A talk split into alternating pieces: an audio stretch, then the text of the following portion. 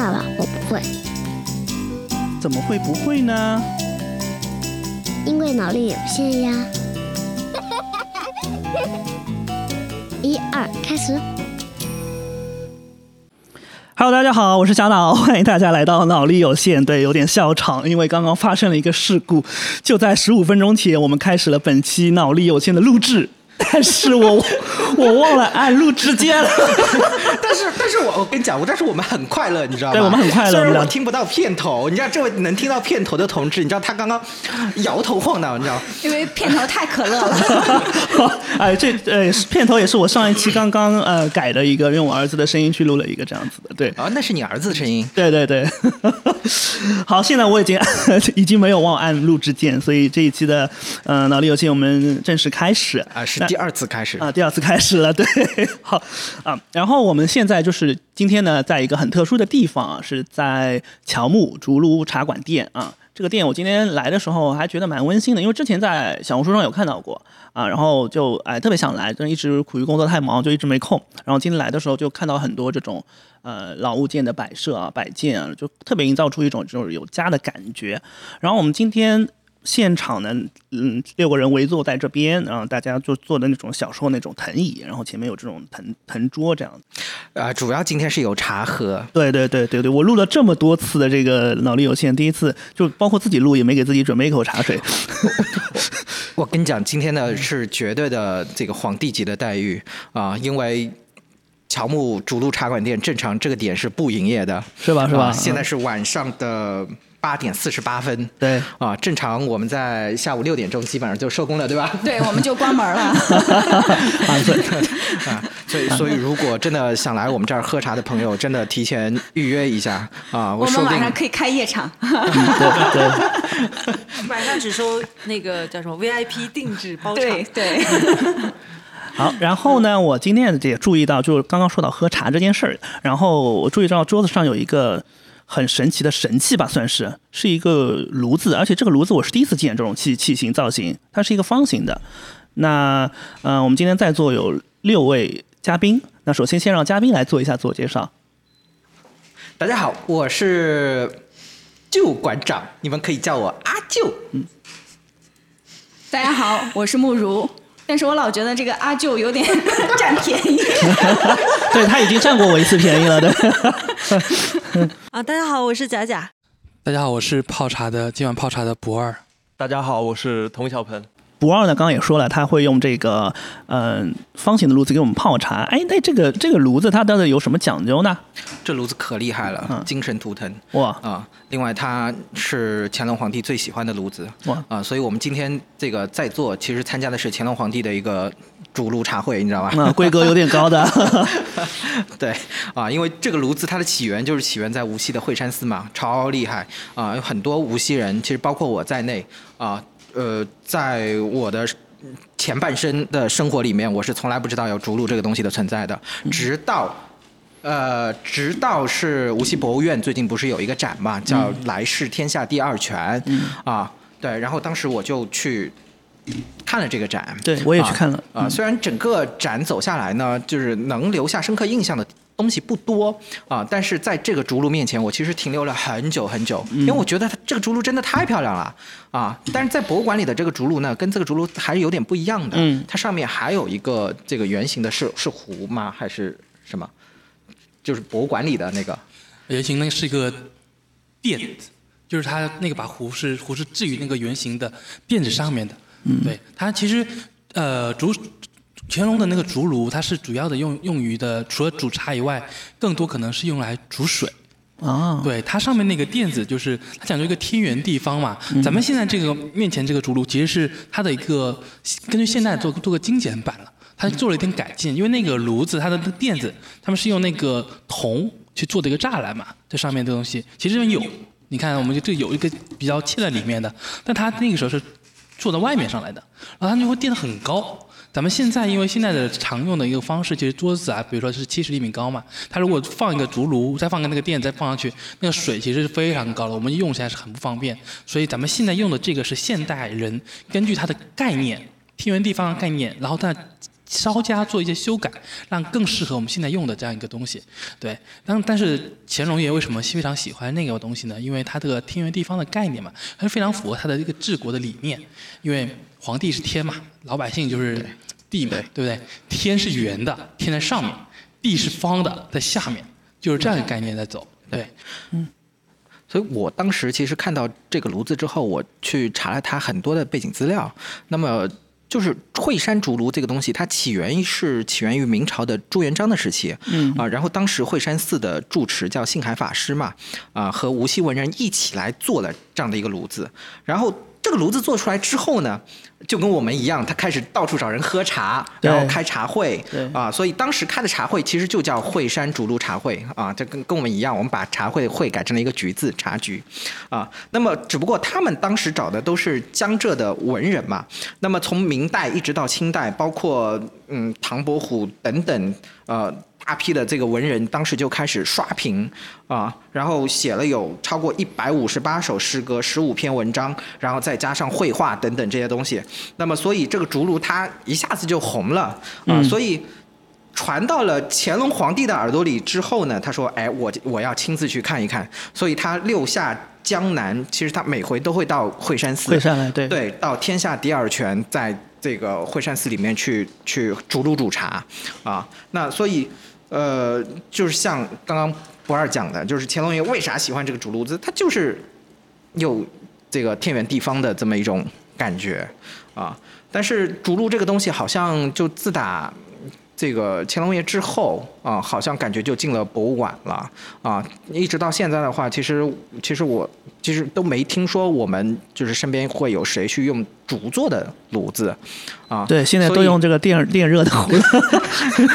所以，所以其实我们还是费了蛮大的劲去找了一个这样的一个竹炉过来的，啊，所以这个我有我有看过，就是台湾人他们就是修复嘛，一些啊。就是历史文物嘛啊，他有弄过那种木头的。啊，但是就是竹子的还真没有，可能是由于气候原因，我觉得就是因为竹子它也是代表南方的一种文化的东西，所以就是它可能出现在我们身边，我们觉得对劲儿，但是可能就是别的地方就会用其他材料去取代，但是看起来就没有这种味道，啊，嗯，就没有这种感觉是木头的，而且卖的超级贵，而且而且文人相对来说更喜欢竹器一点，比如说啊。江州八怪郑板桥，啊。对吧？他就是啊很喜欢画竹嘛，对吧？嗯，啊，哎，你像现在那个奶茶店里面用那个用这个竹子去做包装的，不是最近很火吗？天哪，啊，这，就是那个无锡那个什么一个，桶的那个，对对对对对对对对，竹林里还是叫什么的？冰淇淋，有的有的有的现在好像在南长街和惠山古镇都有，都有对都有对对对。啊，据说超赚钱。但是听说那个桶是可以回收的，尤尤其是在河边去洗。不是买那个就是为了把竹子带走吗。就我我就我觉得真的好不环保啊，这个事情，对吧？就我我觉我觉得会有点糟蹋竹子的感觉嗯啊对。但是其实竹子用在这个上面，你看又是竹编啊，又是这个竹条儿啊。然后去做了这样的一个编织啊，我觉得真特别特别棒。就是一个是一个快的节奏的一个代表，一个可能是一个慢节奏的代表。像那个放了奶油和冰淇淋的，嗯你就想赶紧带走吃掉，对吧？嗯它马上就化了嗯那种感觉。但是嗯这种是炉子的话，你就会想围坐在这儿，围坐在这儿，咱们几个也不可能就大眼瞪小眼儿，对吧？就肯定会聊天。那这个就是一个沟通的一个东西了。对对对，而且感觉这个火在燃烧，其实是给生活有一种沸腾感，嗯？其实 其实这个竹炉在。他们说，在儒释道里面其实都有解释、啊。然后竹子呢，它一直是属于我们在中国里面，就是文人里面就是君子的象征嘛。嗯。然后包括火，然后也是跟道家有关系，就是它会提炼啊。然后有有泥有火，就是其实我们会给这个竹炉有很多的各种不同角度的解释，还有美好的一些寓意。对嗯嗯。所以其实我我们我当时，呃，了解到这个逐鹿它的背景之后呢，我其实因为我自己是一个策划嘛所以我对，所以我就特别想做一个事情，就是我想把这样的一个。呃，意象或者说一个还没有被人挖掘出来的这么一个很有无锡代表性的一个 IP 啊，去把它给做出来啊，所以我们就就起了这样的一个名字，叫竹炉茶馆店啊。所以这是我们的店宝。和精神支柱。精神图腾，对对对，对，精神图腾。对对对对对对对对对对，我们走到哪，这竹炉都会跟到哪。是是是，精神图腾很好。哎，刚刚那个旧馆长说了一一句话，“竹炉茶馆店”，这个我进来就有这个疑问。哎，既然已经是茶馆了，那为什么后面还要加一个“店”字？我天哪！我跟你讲，就是我我们来过的所有的朋友，来过的好多的客人都问过这个问题，包括。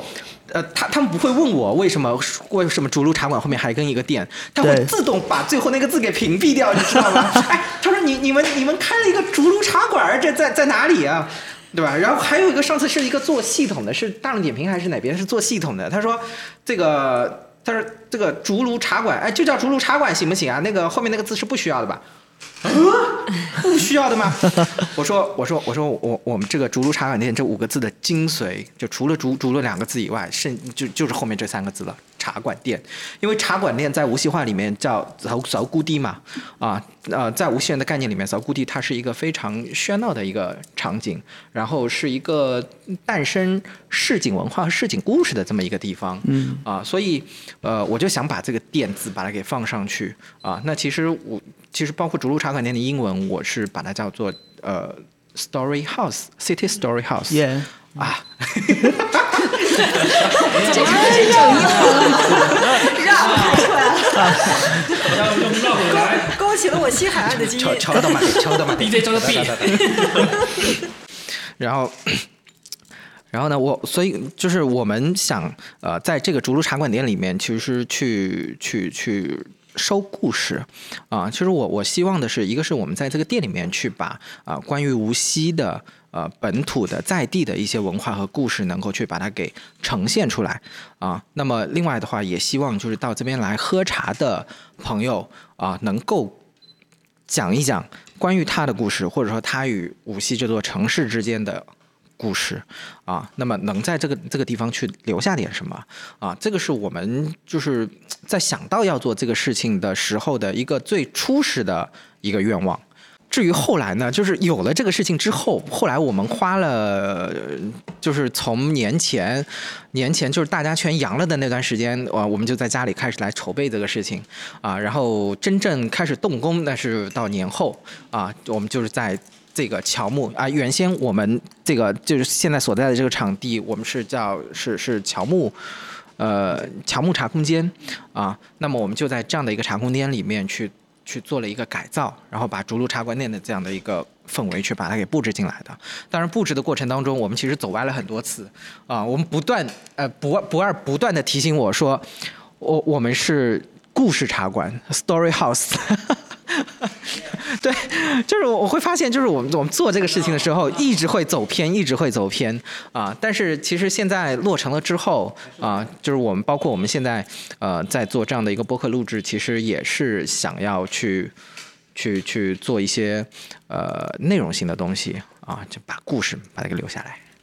好的，好的。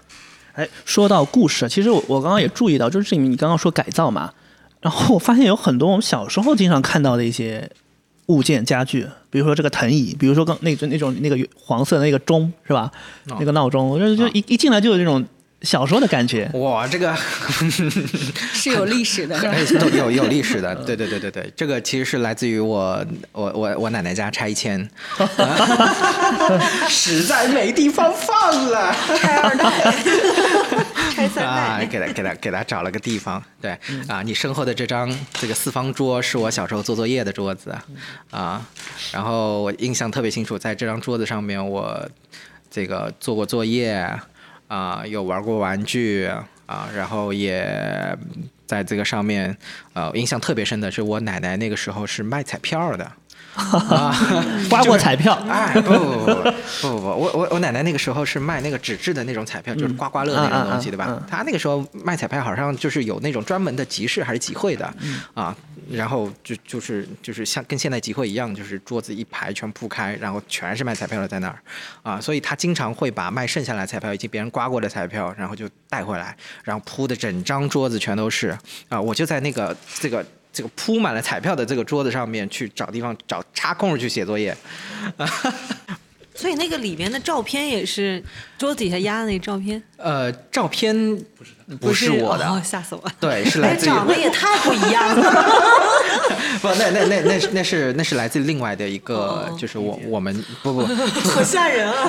来来自另外的，就是我们一起做那个旧物收藏的一一个朋友。哦。啊，因为这里面其实有些东西也是他的。啊，老夫子，对，玉老夫子，啊玉老夫子，对。对对对对，这那是他小时候的照片，，OK OK，对对对啊，对对对，他四十来岁了啊，哎，这就被称为老夫子了吗？他自称老夫子，然后包括你后面看到那个写的“竹炉”俩字的这个门板，是我奶奶家拆迁的时候，就是我奶奶家对门。我呃，因为我我我奶奶家是那条街上这个最后几家走的嘛，啊，所以其他其他家搬家的时候，我们都在旁边盯着呢。我跟你讲，啊，就是他们搬走的第二天，我就去把这个门给拆了。对这个重新定义钉子户，盯着盯着就把人家人家门板给钉下来了。来 把这个门拆下来，我跟你讲，真的啊，对我动作一定得快啊，因为你你会发现，就是在拆迁工地上猫着很多旧物收藏家啊。对，就是你，就是一搬迁，你就会看到那个门牌就被铲掉了，甚至你还没搬走，那个门牌已经被铲掉了，啊，然后在那个里面的什么老的这些这个瓶瓶罐罐啊，老的这个像这些脚盆啊，还有这些柜子啊、钟啊这些东西，其实都是从拆迁工地上收回来的。嗯，啊，嗯，这个下次可以我们再嗯开一期，我们可以去聊这个对，下次我们可以在这个你的这个写作业的桌子上面聊一期。哦，没有，这这张桌子现在已经在这边已经变成了一张学霸桌。嗯，对，现在全是孩子们在上面写作业，我们没有资格传做啊，传承传承。然后，然后除了旧物之外的话，嗯，说来惭愧，就是这个因为经费有限啊，所以这个店里面的很多东西其实都是我们从朋友那边薅来的，各种，对，就是你看到的这些字众筹儿啊、画啊。啊、还有啊，这当然这些老物件也是啊，对吧？对对啊，像这个字儿是呃，这这个画儿，这个这个漫画可有来头了，真的。啊，我们这个漫画是薅了著名的漫画家五秒的羊毛，啊，然后当时我们是把他给骗过来的，说我们只有一点点的画要画，然后结果他来了，发现是要画一整面墙，呃，重新定义一点点。我对我真的这个五五秒啊、真的大漫画家，你知道吗？就是你，因为我我不是漫画这个圈子的，但是在漫画这个圈子里面，他其实是非常有名的啊、他是塔西里亚故事集的作者对，创作者，啊，这咱们店里面有全套的签名签名版本，嗯，啊，对，那。其实我在不知情的情况下，把人家晾在二楼画画，然后还给人家指手画脚，说你得给先给我画一个这个，再给我画一个那个，后来知道了之后，然后就不敢吱 还。不给晚饭吃。旁边是晚饭。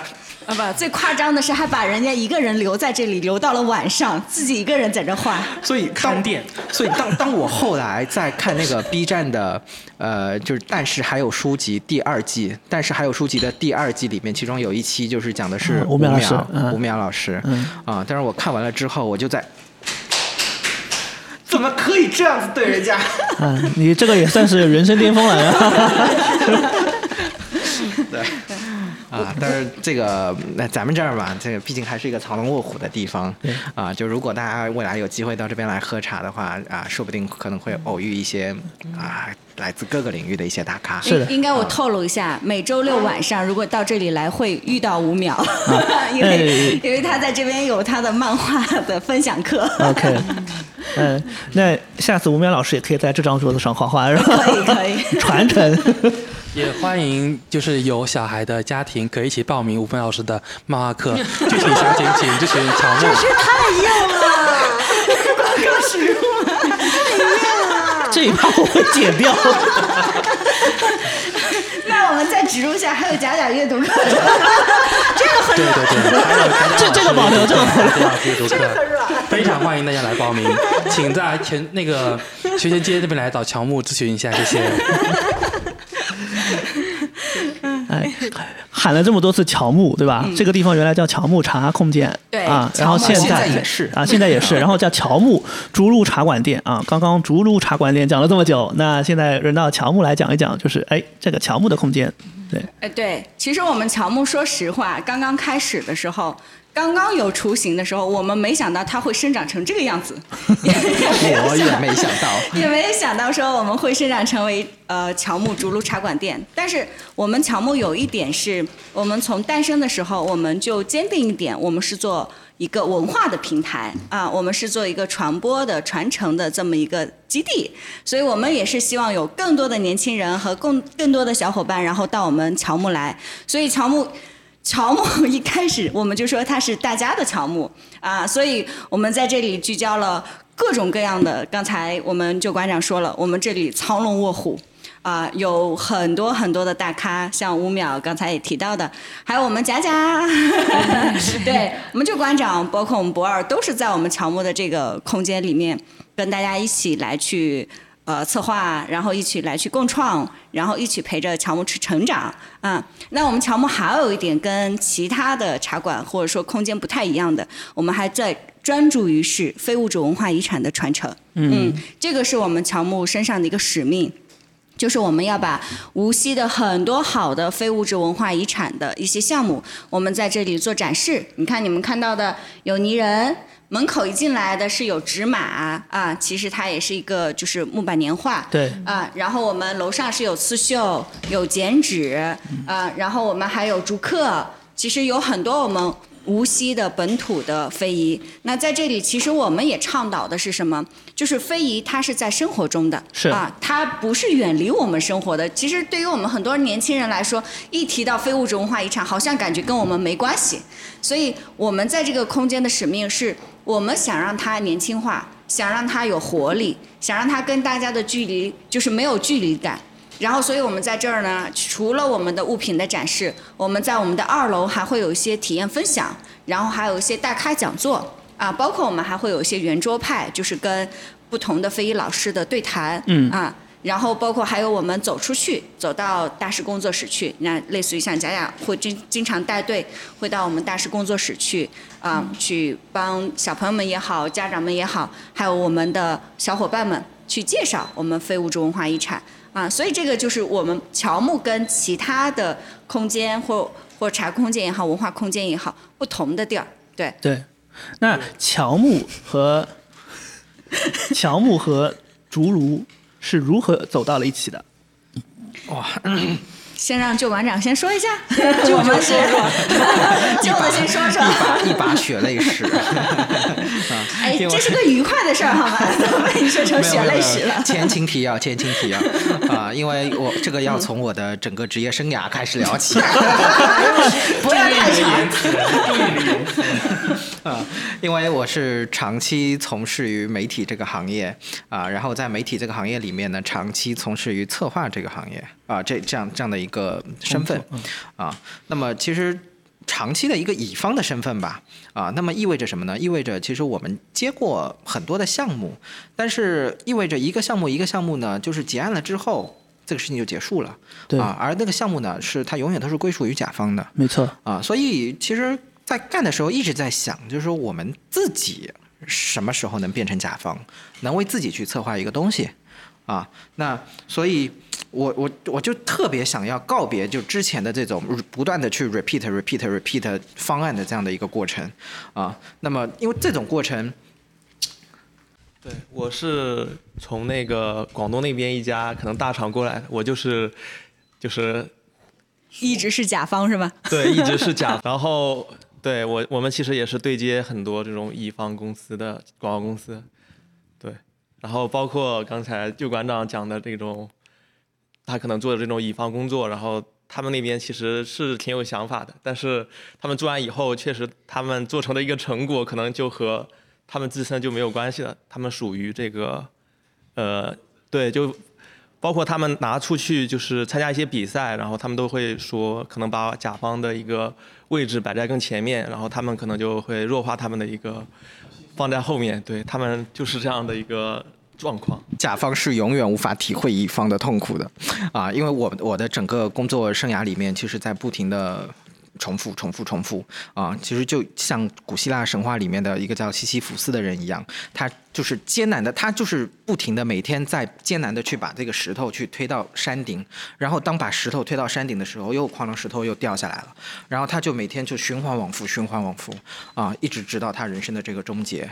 啊！所以，呃，我我就特别想要结束这样的一一一种一种感觉啊，所以其实就。碰到了这个慕如，啊，所以，对，所以我我我其实把这样的想法啊，就是包括竹炉竹炉茶馆店这样的想法，去跟慕如去聊的时候，其实大家就是一拍即合，啊，就是你你知道这种方案没有被人动过一刀的这种畅快感吗？你是要感谢我吗？找到一个溺爱他的甲方是 多么的这伯牙与钟子期。哇天哪！我突然感觉到这个好荣幸是吧？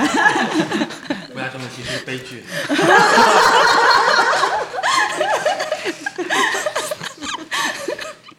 对，所以其实就以这样的一个契机，其实我们就。走到了一起，啊，然后竹炉茶馆店呢，呃，当时我们的设想是，就是在乔木这个空间里面，我们去做去做一个竹炉茶馆店，而竹炉茶馆店它并不是一个实体的店，它是一个游走在这个城市当中的一个平台，啊，那。主路茶馆店，它可以是在乔木这个地方，它也可以是在室外，可以在山野之间，可以在小溪流边上，也可以在其他的一些空间载体里面。那主路茶馆店想要做的，就是吸引跟我以及我们有同样喜好的这样的一群人，能够走到一起去玩这个呃城市文化，呃，去玩内容的东西。其实我觉得，就是我们想把竹炉茶馆店，就是乔木竹炉茶馆店，想做成什么样呢？它它其实是一种精神符号。我们一直说它是一种精神符号，然后我们也想把它做成一种生活方式啊。我们是吸引有更多的大家喜欢一块玩的，然后同频的小伙伴，然后在这个城市中，其实我们想把它游走在各个城市之间啊，然后去。宣不不管是我们去去聊天也好，或者说我们去做一些内容策划也好，就是让大家知道我们有这么一群人再去做了一些这样关于文化推广的这么一帮事儿啊，还有我们自己的一些生活方式的推广这么一些事儿，对吧？应该是，其实我觉得这是一件好玩的事儿，嗯。其实我们竹炉茶馆店，我们一直说它是一个故事茶馆店，啊，我们在这个里面想链接的是各种不同的人，在这个城市里面生活的各种不同的人，然后他身上有各种不同的故事，所以我们是希望他是有情感链接的，嗯，因为有人有故事才好玩，对吧？对。我自己做播客其实也是这样一种想法。其实我做了播客之后，也发现就是和很多以前的没联系的朋友重新取得了联系，是因为播客这件事情。包括今天的嘉嘉宾这个童小鹏，我们也是通过播客认识的。所以我觉得就是人和人的连接是非常重要的。对，其实也是因为我们做了竹竹炉茶馆店这个事情，其实我们今天才会有机会坐在一桌里面去做这样的一个播客节目。对对对，是插广告。哎呀，本次本次活动不是茶会由乔木竹茶馆店冠名播出，谢谢。你就给他剪一条，这这条给他留着，往里对，这条给他往里加。嗯。刚刚插播广告的这位先生呢，是我们今天的泡茶师傅博二，他今天给我们准备了两种茶，一款呢是我们今天正在喝的白茶，另外一款有有意思了。我们今天所处的位置呢是在无锡的老城区的学前街，那附近呢有一个故居。嗯，是著名的作家钱钟书的故居。那我们今天喝的另外一种茶呢，就叫钟书的茶。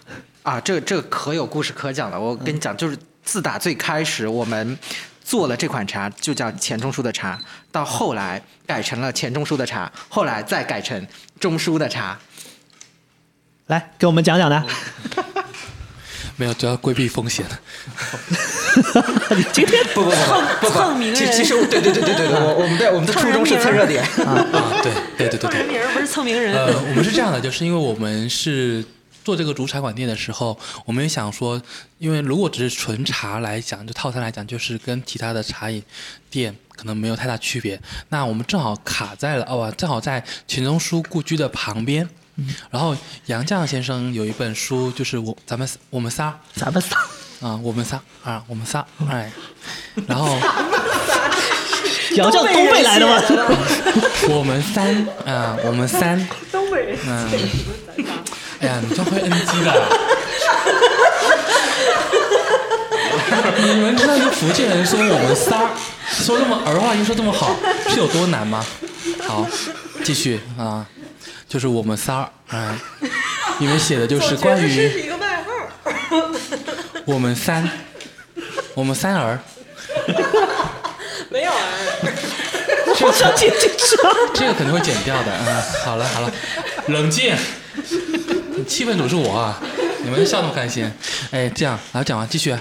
就是杨绛先生在我们三里面去写到，就是钱钟书从英国回来之后，一直想喝立顿红茶，但是因为当时国内的一个情况，他没办法喝到正宗的印立顿红茶，所以呢，他就自己想办法自制了一个就是三合红茶，就是做出了立顿红茶当时的口感。他用的什么茶呢？用的是咱们那个叫祁门红茶、滇红跟湖南红茶三种茶来拼的。然后我们当时呢，就是想说，既然我们在这个咱们门口就是祁同树广场嘛，那我们也是正好卡个热点啊，卡个流量，借一下钱老跟杨老的名气，然后做了这款茶出来。但是在我们在做的时候，其实是发现就是祁门红茶跟滇红是现在还是比较好找的，因为他们现在基本上还是比较流行。但是在湖南红茶这块，我们就是没有找到非常合适的一个这样茶，因为现在这款茶湖南红茶已经不是主流的红茶了。但是在呃清末民初的民国初的时候，或者是民国初期的时候，湖南红茶它其实占据了中国红茶出口也好、内销也好的一个半壁江山。呃，至于就是历史的这样车轮滚啊滚，滚啊滚，就滚没了。所以我们也在知乎上去去问过，就发过发过帖子，去看一下有没有大神能够找到就是这样的一个湖南红茶到底是哪一款红茶。呃，的还真的有找到了一个大神，就是说了啊，湖南红茶可能是安安化红茶，但是我们现在都知道，现安化现在其实出的是黑茶，红茶其实是很少很少的，那这就是个问题了，我们去哪里找安化红茶？我我们就是去找很多，包括无锡的一些茶商，我就问，哎，那个那个你这边有没有安化红茶呀？他说安化有红茶吗？一个专门卖茶的批发商说问我反问我说安化有红茶吗？安化只有黑茶，哪里来红茶？然后我我们就说，哎呀，就想有点想这个东西是不是我们用其他，就是因为我们想一下，就是以前的安化红茶的工艺，其实有点接近于宜兴红茶的工艺来走的，哦，那我们想说是不是用宜兴红茶来来做个平替？结果有一天就是半夜睡不着觉啊，听到外面哼着歌，然后我就打开了我的淘宝，就正好刷到了一个一个直播，就是卖安化红茶的一个茶商在做直播，然后观看人数对观看观看人数就比较的比较少，然后我就就也没人回没人跟他互动，我就互动了一下，我说哎你你们这边有没有安化红茶呀？他说哎有哎，他说很贵。我说没事，很贵，我就拿先拿个一百克来试一下呗，啊，来一百克，然后就就豪气。对，然后还让他送了点茶样，还送了我一大堆的安化黑茶，还有零三年的安化黑茶，我觉得非常开心啊。那个茶我还存着还没喝啊。回到这个正题，他真的寄过来了，然后对，然后我真的就是闻到那款安化红茶的味道，真的跟咱们的红茶味道还是很大不一样的。因为他提醒我一句说，你用盖碗泡的时候，因为我们正常红茶盖碗是五克来泡，然后他跟我说，你不要放五克，你放两克到三克就可以了，因为这款茶比较甜。啊，然后我就试了一下，哎，真的比较甜，真的很好喝，整体很好喝。然后我在想说，安化红茶取其苦嘛。那我想说，为什么这么甜的茶怎么会苦呢？于是我试试用了一下，加它这个量，果然苦苦什么苦尽甘来不是骗人的，都是甘尽苦来，就是它的味道就慢慢的变浓，然后就会就是它会有一点点一点点的一点点苦涩感会出来。所以当时钱钟书说，就是呃胡红取其苦，其实这也是有这样一个道理在里面的。所以呢，我们就真的做出来了。但这款茶是款奶茶啊。它不是真正的纯茶，因为钱钟书当时是放了一瓮的鲜奶，然后于是我们想说，哎，这不正合符合我们当下人年轻小伙伴们的需求嘛？所以我们就就做了奶，然后跟也做了，就是用了鲜奶去做了这款比较健康的奶茶。反正这款茶怎么健康，就是连小孩子也能喝，因为没有任何的添加剂，没有任何的奶精什么的，就就是纯茶、纯奶这样去做的，然后加了一点冰糖，这样它甜甜度也不会很甜，对，非常好喝，仅售十八元，欢迎大家进来乔木主场店尝鲜，谢谢。聊到这儿，我们是不是应该让贾贾老师以声情并茂的方式为我们朗诵一段？我们仨，咱们仨，我们仨，咱仨，我们仨儿啊，就是关于呃钱钟书提到立顿红茶的这一段。啊，哎，这书不用这么翻，这这一页我们已经翻烂了，我可以保证就是直接打开就是在那页，一翻就是对。在在这里是不是？对，就这一段。作为一个语文老来来来师，注意一鼓掌鼓掌下，不要用东北话讲出来。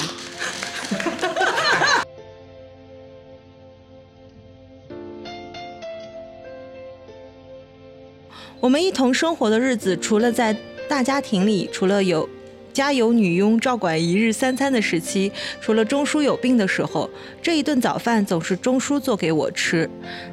每晨一大茶瓯的牛奶红茶，也成了他毕生戒不掉的嗜好。后来国内买不到印度立顿登茶叶到茶叶了，我们用三种上好的红茶叶掺合在一起做替代，滇红取其香，湖红取其苦，其红取其色。至今我家里还留着些没用完的三盒红茶叶，我看到还能唤起当年最快乐的日子。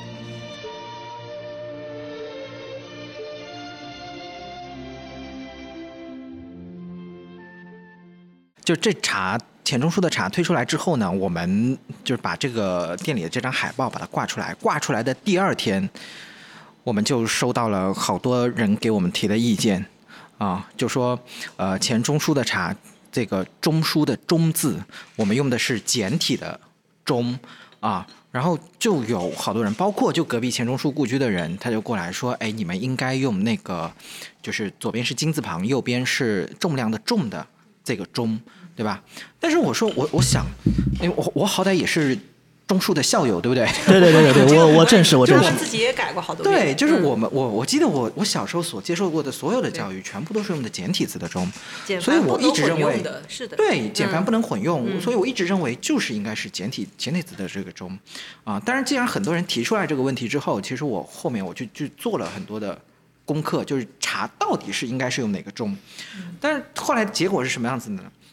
就是其实钱先生他以前生活的这个年代里面，他其实是没有简体字的，所以他一直是用的就是繁体的那个中，就是左边是金子的金的那个繁体，就是的金，右边是那个重，对吧？然后后来简化字出来了之后呢，这个字就被简化成了中，嗯，就是时钟时钟的钟，然后呢，歧义出现在什么地方？出现在另外还有一个简体字也被简化成了同一个字，就是这个时钟的钟，啊，就是是繁左边是繁体的那个金，右边是那个儿童的童，啊，这个字，这个字呢，呃。它的解释是就是时钟以及乐器，像编钟，对吧？啊，是这个含义。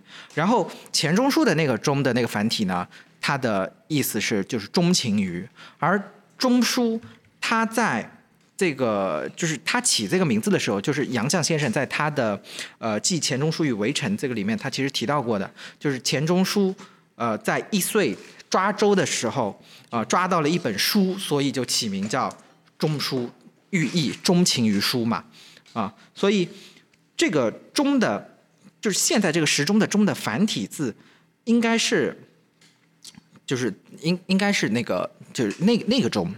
所以当两个不同的繁体字都被简化成了同一个简体字的时候，所以钱先生他其自己对于这个字他其实是不满意的啊、所以他自己又深造了一个字，就是左边那个金字旁，他把它给简体化了，然后右边他还是用了重量的重啊。那么，所以他后来呃那个时候呢，其实就他自己在用用这个字啊，所以当时呃。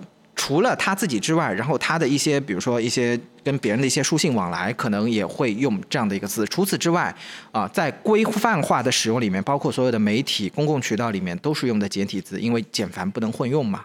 对吧？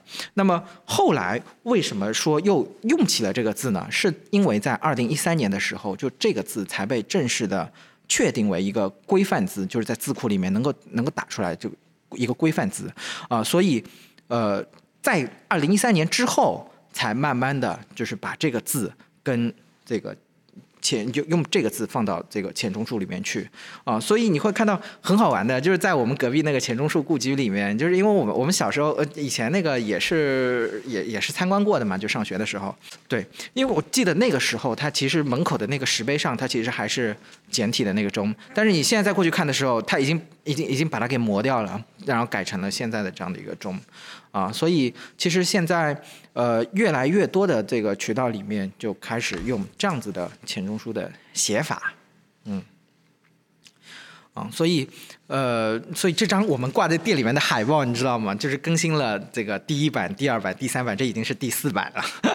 其实就就在改这一个问题，然后到后来就是我们把这个钱钟书的钱字去掉了啊，去规避一些东西嘛啊，然后就用现在的这个中书的茶这样的一个名字。好，那今天这个中书的茶啊，是中书的茶是吧？啊，嗯，其实是我我自己喝了也是挺喜欢的，特别醇厚啊，特别醇厚。那刚刚说到，不要说到中书的茶是为了蹭这样一个热点，嗯、您您去过那个就在隔壁啊？您去过这个钱钟书故居吗？去过去过的去过的，就是为了这个茶，所以才去了一次。后来发现 那。对，然后发现那个故居里面，其实咱们能够使用到的点，其实我还不如翻杨绛先生的书，嗯，可能更更更贴切一点，这样子。对，因为他就是我们去深究钱钟书的或者杨绛先生的一个呃生活气息来讲的话，嗯、可能还是从他们的文字著作里面会更清楚一些。对，如果没有我们三我们仨这本书的话，我们其实也是做不出钱钟书的茶这个的。其实我相信这本这个中山河红茶这个这个概念，其实是应该是杨绛先生跟钱钟书一个非常就是就是日常的一个一个小细节，它不是一个非就对他们来讲可能不是一个非常的重要，就是日常我们就是这样喝茶。就是这样，这样一个很、很看着很平静的一个生活，但是咱们读它那个文字时候，就会感觉到，哇，这里面好甜哦，对不对？所以我们这款钱钟书茶像你喝的一样，就是它其实，呃，茶味还是比较，因为三种红茶拼的嘛，所以茶味还是比较浓郁一点的，但是还会回味之后它是有丝丝甜的，所以我们也希望喝了这个茶的情侣们能够能够跟钱钟书跟杨绛先生一样，都如此的甜蜜。其实钱钟书故居刚刚博二也提到了嘛，对他其实也是因为要，其实想想做这个茶，所以去那个故居里面去看了一眼，但其实感受其实还是挺失望的，啊，所以，嗯、就是我作为一个无锡人啊，我其实会有比较深刻的体会，就是其实很多无锡人他都没有去过钱钟书故居，啊，甚至我我是我们上一次就是为了去做茶，就是要再去到钱钟书故居里面去的时候，我们第一次去的时候，他是吃是吃了一个闭门羹，啊，门口贴了一张公告。就告诉你，这个从十月份到十一月份还是就是一个月的时间，我们要这个整修啊，所以就不对外了啊。但是这个事情吧，我们在所有的线上的公共渠道里面，其实都查不到这样的一个公告啊。同时，在各大的这个什么旅游的平台啊，包括大众点评啊等等这些平台上面，也都没有人在问说钱钟书故居是最近在整修吗？进不去吗？还是什么情况？就我我就觉得挺纳闷的啊，就是作为一个名人故居，它其实悄无声息的开着，悄又悄无声息的在在整修，就没有没有人去问这个事情啊。那嗯，所以后来他开了之后，我们又进去去去参观了，但其实参观下来的感受其实跟博二是一样的嘛。啊，就觉得他其实有应该是有很多的内容去可以去讲的，但是他其实没有讲明白。虽然钱钟书在这个故居里面，他其实生活的时间并不久啊，因为是他呃青年时期吧，应该是青少年时期啊，然后后来他就去到苏州去上学了嘛啊，然后这无锡这边就是就寒暑假才会回来啊，虽然住的时间不长啊，留下的生活痕迹不多，但是呃。但是我完全可以利用这样的一个空间载体，去把中枢和无锡之间的这样的一个关系，去把它给梳理清楚，啊，但是很可惜我没有看到。其实我们在钱钟书故居这边，其实我会发现很多人把，就是我们现在其实有一点最最重要的点，就是我们很把很多人会把这个就是故居当成了一个地名。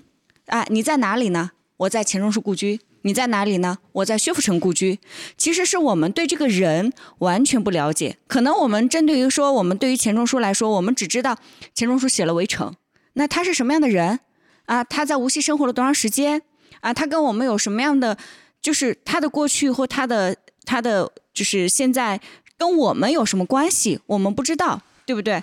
所以其实我们为什么说我们对于很多的文化我们是陌生的？就是我们会把文化当成了个地标，嗯，所以嗯，我我们在这个里面，我们也一直很想去把做中书的茶，我们也一直很想把这种文化的东西给带出来。所以我我也知道说，像我们贾雅老师其实知道很多钱钟书的一些八卦，让让贾雅老师来跟大家来去。讲一下，然后他所了解的钱钟书，因为我们在这个里面，其实乔木我们也做了一些项目，是什么？就是我们会带人去到这个故居，去让大家真正的去感受、去聆听，不然的话，它真的就是一堆建筑或一堆照片在那儿，它只有是他的故事啊。他的生活跟我们有链接了，我们才知道他是一个活生生的人，对吧？嗯，反正首先那个观点都代表个人的啊，跟乔木没关系啊。赶紧摘出来一下，对对对对对。其实呃，我我不是经常有一个开玩笑的说法嘛，说你要是想学一门新的语言，你就去学脏话；然后如果你想去呃了解一个人，你就先聊他的八卦，对吧？就先了解他的八卦，就是一个最好的一个入门哈，就是。对于我们老百姓来说，为什么对钱钟书没有那么大兴趣呢？因为即使他写了像《围城》这么好的一本书，他也只是一个专门做学术的人。你说专门做学术的人，他能有多少粉丝呢？对吧？有多少人去他的故居去看一看呢？所以就是没人去看，我觉得也挺正常的。然后像比如说，咱们说就是大到像莎士比亚这样的一个作家吧，你说每年去他的。他的那个故居有多少人去看呢？是不是？就是全部都是他的粉丝吧，可能才会去看。所以这个本身就是参观故居就是一个有门槛的事儿。所以我是觉得这个倒没所谓哈。但是我们可以从小去让孩子们成为。哎，这样的一个群体啊，就让他们多去了解这些，起码是无锡本地人啊，对吧？然后他们了解一下，他们可能从小就觉得，哎，我起码跟我以后上大学了，可能五湖四海的同学都有了，对吧？我我跟我同学介绍的时候，我是无锡人，人家说啊，你无锡有什么吃的，什么什么玩的景点，对吧？啊，可能还有什么名人，对吧？起码他能说出来有钱钟书这个人，那我觉得就已经是挺好的一种传承了。然后其实钱钟书的八卦还是挺多的啊，因为这个人。本身槽点就很多，就是他他本身性格就属于那种，就嘴特别的就会怼，然后毒舌，就这样的人，你想想他得罪的人肯定是很多的，对吧？然后包括他跟这个杨绛的这个婚姻吧，对不对？大家都羡慕嫉妒恨，是不是啊？哪有几个是吧？像过得像他们这样一辈子都这么和谐的，是吧？所以就是他的本身身上槽点还是挺多的啊，好玩儿。嗯，那他写《围城》呢，其实也只是一个顺手的事儿，就是。这就是我们普通人就是羡慕嫉妒恨的地方，是吧？就是人家就写一本畅销书 就是顺手没事儿了，对吧？写出来的，但是他平时更多的时间是做学问，所以你想这样的人，他本身的家里的物质不是会特别丰富的，对他就是如果看他的东西，一定是看他的书。他的藏书那都是在他后人那儿啊，对吧？就是咱们又看不着，所以你会觉得去这个故居里好像啥没有啊？对啊，桌子椅子有啥好看的？是不是？就是这个年代都是那样嘛。但是你看他的，如果是存起来的那些书，如果能给我们看，那就厉害了，是吧？因为他本人也是大部分的钱都花在这上面了，是吧？这个咱就看不着。于书，对对对，咱们就看不着了。而且你想想，他本身的那个性格，他是钱流的后人。对吧？这个武肃王的后人，那这个本身人家自己的自高，这这个这个自视甚高的这个点也跟咱不一样啊，是不是？所以就是，呃，他就本身就是不是特别让人能接近的这种啊，所以就是我们会稍微对他有点点觉得陌生一点，就只知道这个围城，围城还是因为写了婚姻，所以大家才会这么去关注。如果他写的是别的题材的话，可能连他这个人都不太知道了，就会更加名气没有那么那么重了哈。然后最最有意思的八卦是他跟林徽因的这个林徽因的这个关系特别差，对吧？就是这个可能一般的人都知道，对吧？哎，那个。就是如姐，你应该知道是不是？是的，那你说说呗，那你说说你知道的。我我我只能是插播一句，其实我们说对一个人物的一个了解，就是我们有时候会把这个人物会。就是因为他的艺术成就或他的文学成就，我们会把这个人看得很完美。其实他不是的，他身上有他的很多的一些他们自己的一些小个性啊。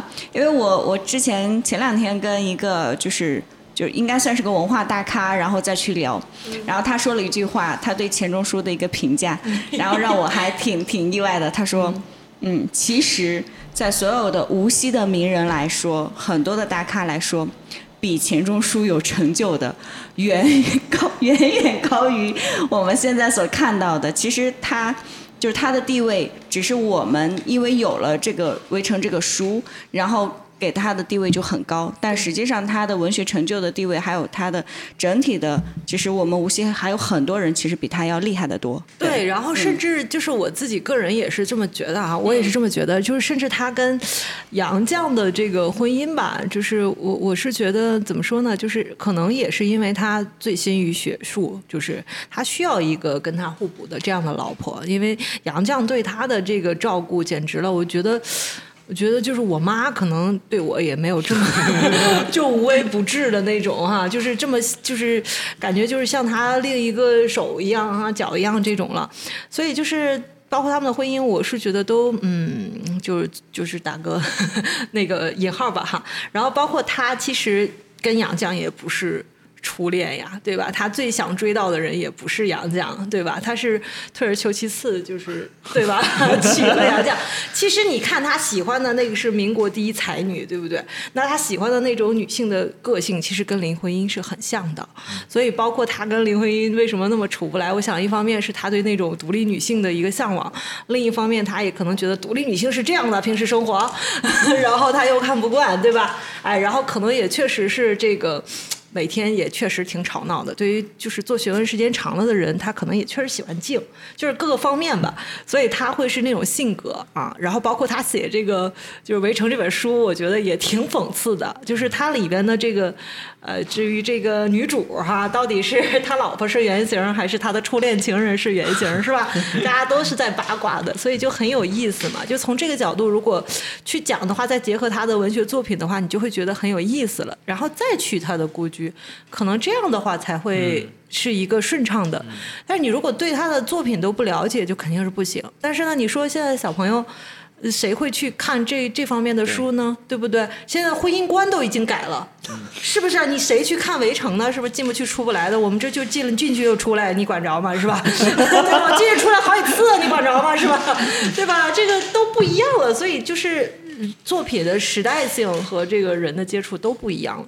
所以就是怎么说呢？就是我们可以去看他一些写生活的东西啊，因为他本人挺有意思的。就是他的毒舌也给他代表带带来了很多段子。就是我们可以从这个角度去给孩子们看，因为毕竟现在课本里的话，就是除了高中有那个杨绛的一篇课文选选选选中了的话，其他的是没有的嗯，所以就是这方面呢，就是我们接触又接触不到，对吧？你说读课外的东西，谁会去读钱钟书的课外的书？哪个家长这么安排呢？不会，对吧？所以就是很有意思，就是这个人为什么不火，它也是有原因的啊。然后包括呃，我们无锡为什么不去推它，是吧？这名人里不去推它，可能也有一些这个因素吧。哈，我个人理解啊，就是 反正。仅代表贾贾，不代表乔木。对对对对对，反正就是个人见解。嗯，但至于他这个做学问上，还是值得我们去去这个这个态度哈，起码是几十年如一日的。包括就是呃我不喜欢给他讲孩，就是给孩子们讲他的那个例子，也是因为啥呢？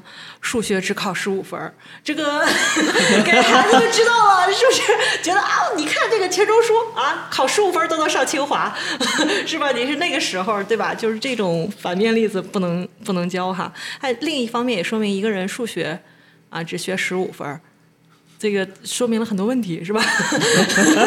咱们就不说了哈，咱们就不说了。当然，这个人嘛，就是没有没有完全就是十全十美的哈。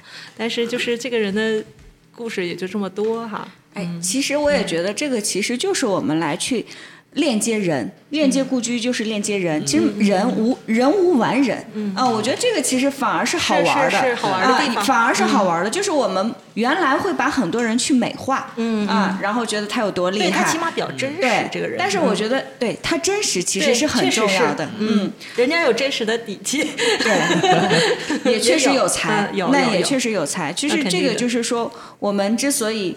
不管是我们去探索故居的人物，还是我们再去城市里面去寻找各种人物故事，嗯其实没有一个故事它是完美的，也没有一个人生是完美的，它一定有各种各样的身上的长处和身上的短处，反而这是打动我们的地方啊。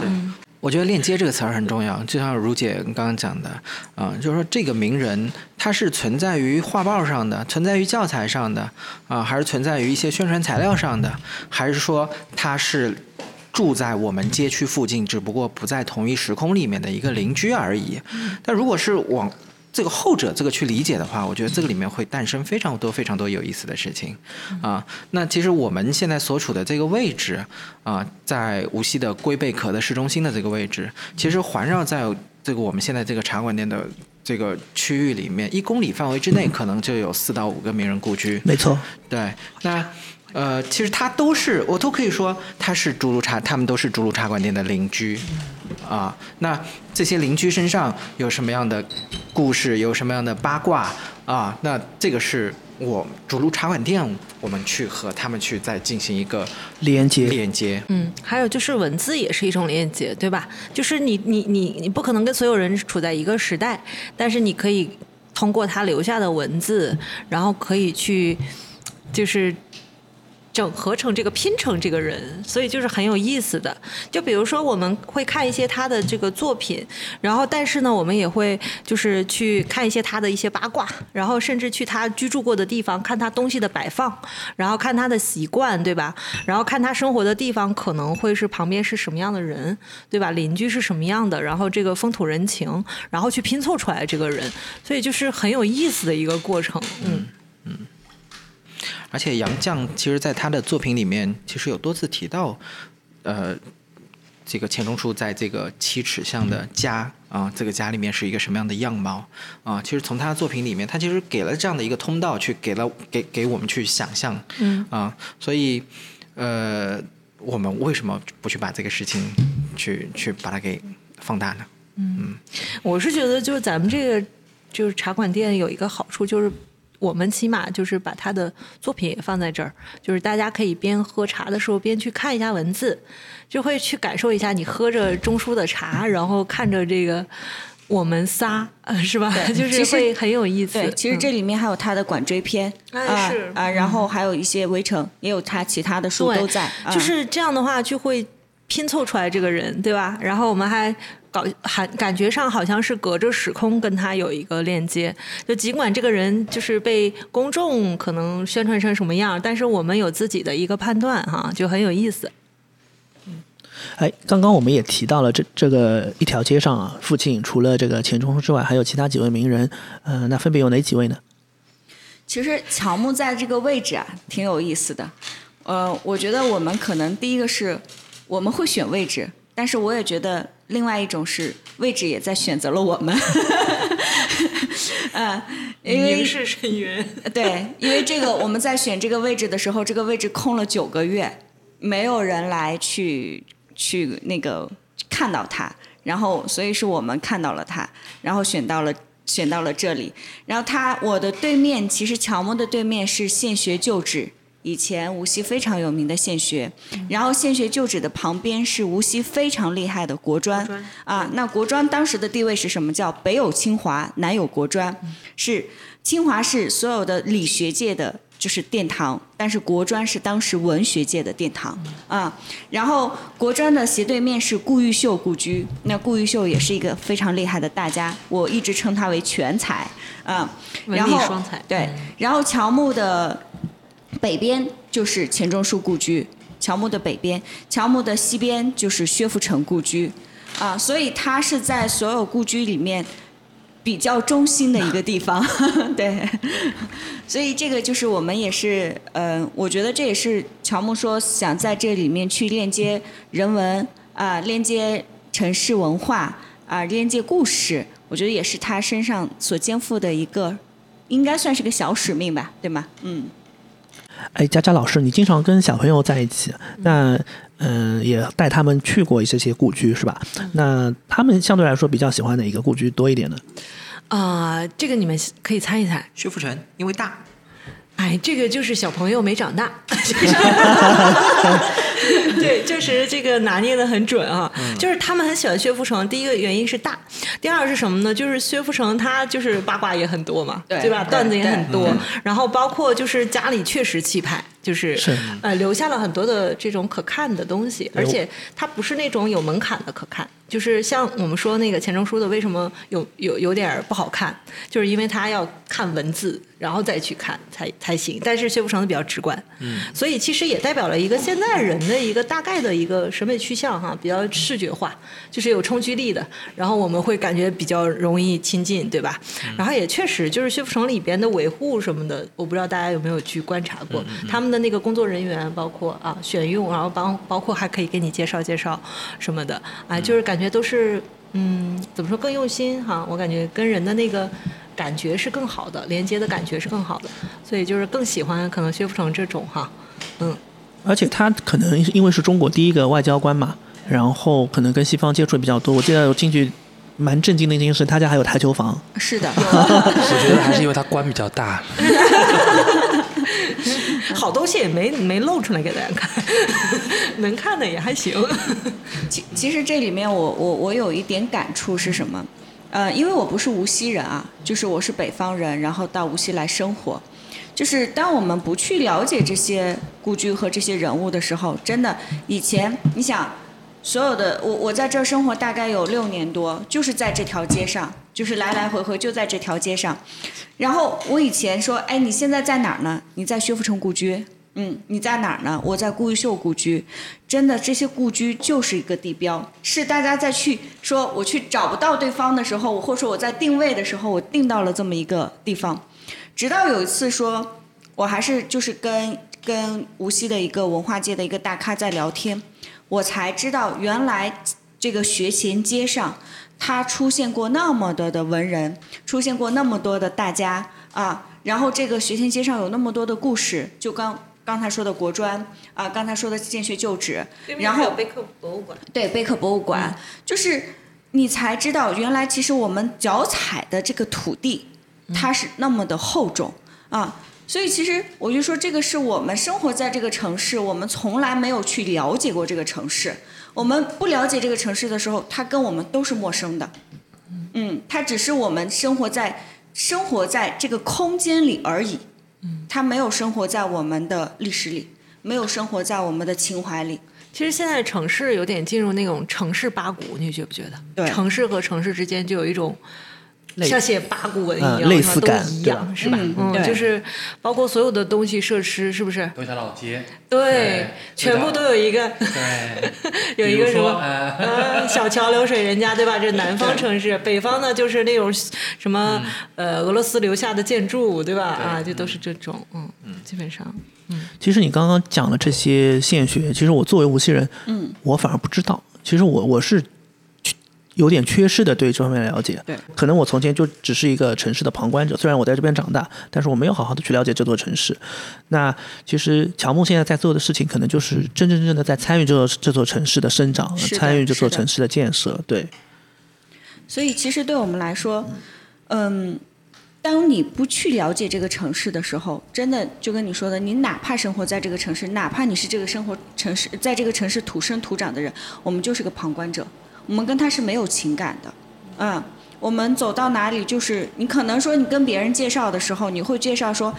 好，以前我朋友来的时候，你会介绍什么？可能，哎呀，春天了，你要到梅园呀、源头渚呀，然后来去看看风景呀，去看看南长街呀，啊，然后去看惠山古镇，就是看看这些地方而已。然后他们去看看的时候呢，也只是去看看，哎呀，这个风景好好看，这个花好好看，拍张照，打个卡就完事儿了。但是真的，我们开始去一点点的去了解这个城市文化的时候，我不再去那么去介绍了。啊，我们会给他去介绍无锡从哪里来，我们可能会介绍无锡的吴文化，啊，我们会介绍无锡的运河文化，我们会介绍无锡的工商文化，啊，我们会介绍无锡的名人故居，就是你会发现原来这个这个城市是那么的博大，它没有说它在是地理位置上的维度上的这么一个城市的一个点，而它变成了一个跟我们所有的，你看像我们去介绍吴文化的时候。我们就其实探究到无锡从哪里来，什么是无锡，对吗？其实我们从来没思考这个问题，我们把无锡就当成一个地名，但是我们没有去想过它为什么叫无锡呢？啊，它从哪里来呢？嗯，然后无锡自自古到至今，其实出现过非常多的大家，但是这些大家，我们有几个有了解的？我们去到祠堂 惠山古镇，有几个真的了解惠山古镇有哪些名人、哪些祠堂，他们有哪些的故事呢？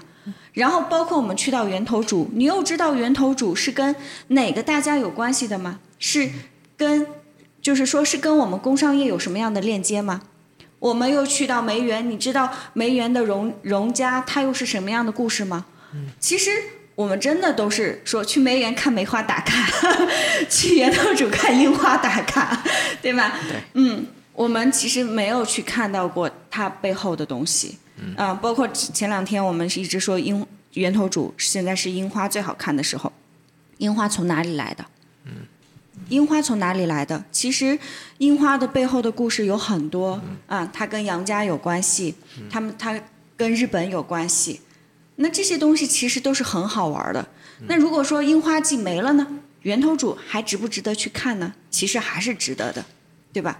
啊，所以其实这才是我们要去在这个城市里，我们去，我们不能说我们去介入这个城市，而是我们去在这个城市里去了解它，真正去了解这个城市。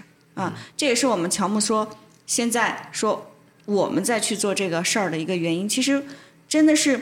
我我做这个事儿的原因非常简单，就是我在这个城市生活，我想去了解这所城市，而不是说我在这个城市生活，它跟其他的城市没有什么区别。嗯嗯，其实，在一个全球化的背景下面，城市变得雷同，这是一件可能是无法逆转的事情，对吧？啊，一样的商场，一样的连锁店，一样的品牌，啊，因为这些规模化的。这些品牌，你一定是能够把这些本地的一些小的品牌、小的百年老店等等这些东西给打趴下的，啊，所以这是一件无法避免的事情。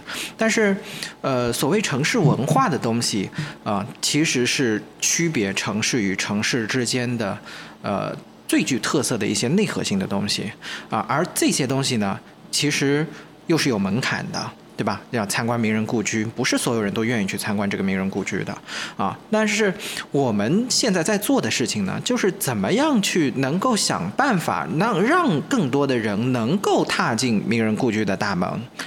啊，虽然我认为这个事情，呃，理应应该是政府部门应该去去去考虑的一个事情，啊，但是，呃，我觉得就作为一个无锡人吧，啊，因为就是因为生长在这片土土地上，啊，那么对这座城市热爱，只不过就是它没有那么覆盖面没有那么广，对，对。那么因为另外的话，就是我们自己又是从事的这个这个传媒和策划这个行业的，啊，所以觉得。就是有一点责无旁贷的这种这种感觉，因为其实，在我们以往的这个工作经历当中，我们其实接触过很多来自于其他城市，包括国内的、国外的非常好的关于城市文化宣传，以及城市把城市文化一些很内核的东西去把它给翻译的非常漂亮的，或者说产品化做的非常漂亮的一些东西，呃，所以其实作为无锡。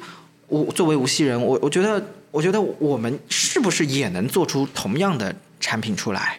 啊，那我们先不考虑它的经济效益啊，但这个事情就是，哪怕是我们一些小试验能够做出来，我都觉得对于我们自己的内心，我都是觉得很愉悦的一件事情。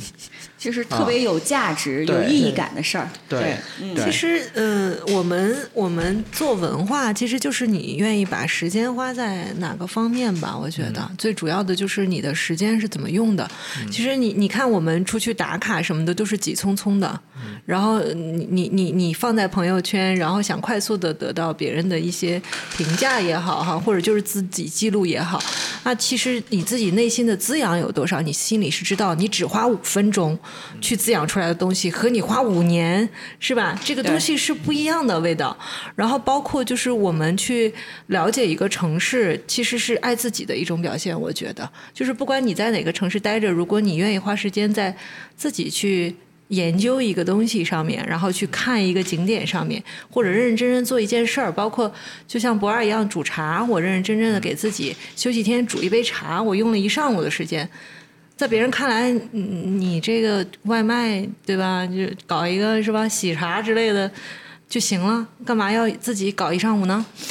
哎，这个主要是喜茶比十八块钱贵。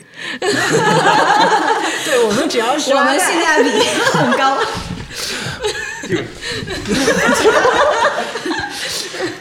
喜茶也有便宜的，对，其实就是很多的时候，我们不愿意花时间在这种看起来好像很小的，然后不需要花太多时间去完成的事情。但是其实你无数个这样的场景组成了之后，你自己也会觉得自己很廉价。就是我自己的时间都这么廉价的吗？只是很多的照片和很多的点赞吗？我这样过了几年，我自己心里是不是会很空虚啊？就是没有做成一个很让自己觉得我很牛，我在我朋友里边我能吹一吹的事儿，我是觉得这个挺挺重要的。对，因为其实我本身也是个比较比较急躁的一个人，行听我说话就知道，我说话比较快没觉得，啊，因为我会卡点。啊 我说话其实其实是比较快的啊，然后很多就是听有时候给我给我讲语音的时候听不懂我在讲什么东西，很多时候这样子。但是我为什么选择就是做茶这一块？因为茶是能够让自己就是慢下来的一个事情，因为它很泡茶其实很麻烦一件事情，你得准备很多很多东西，你得准备事后还得洗很多很多杯子，嗯，是很麻烦。就像佳瑶说的一样，为什么不点一杯喜茶呢？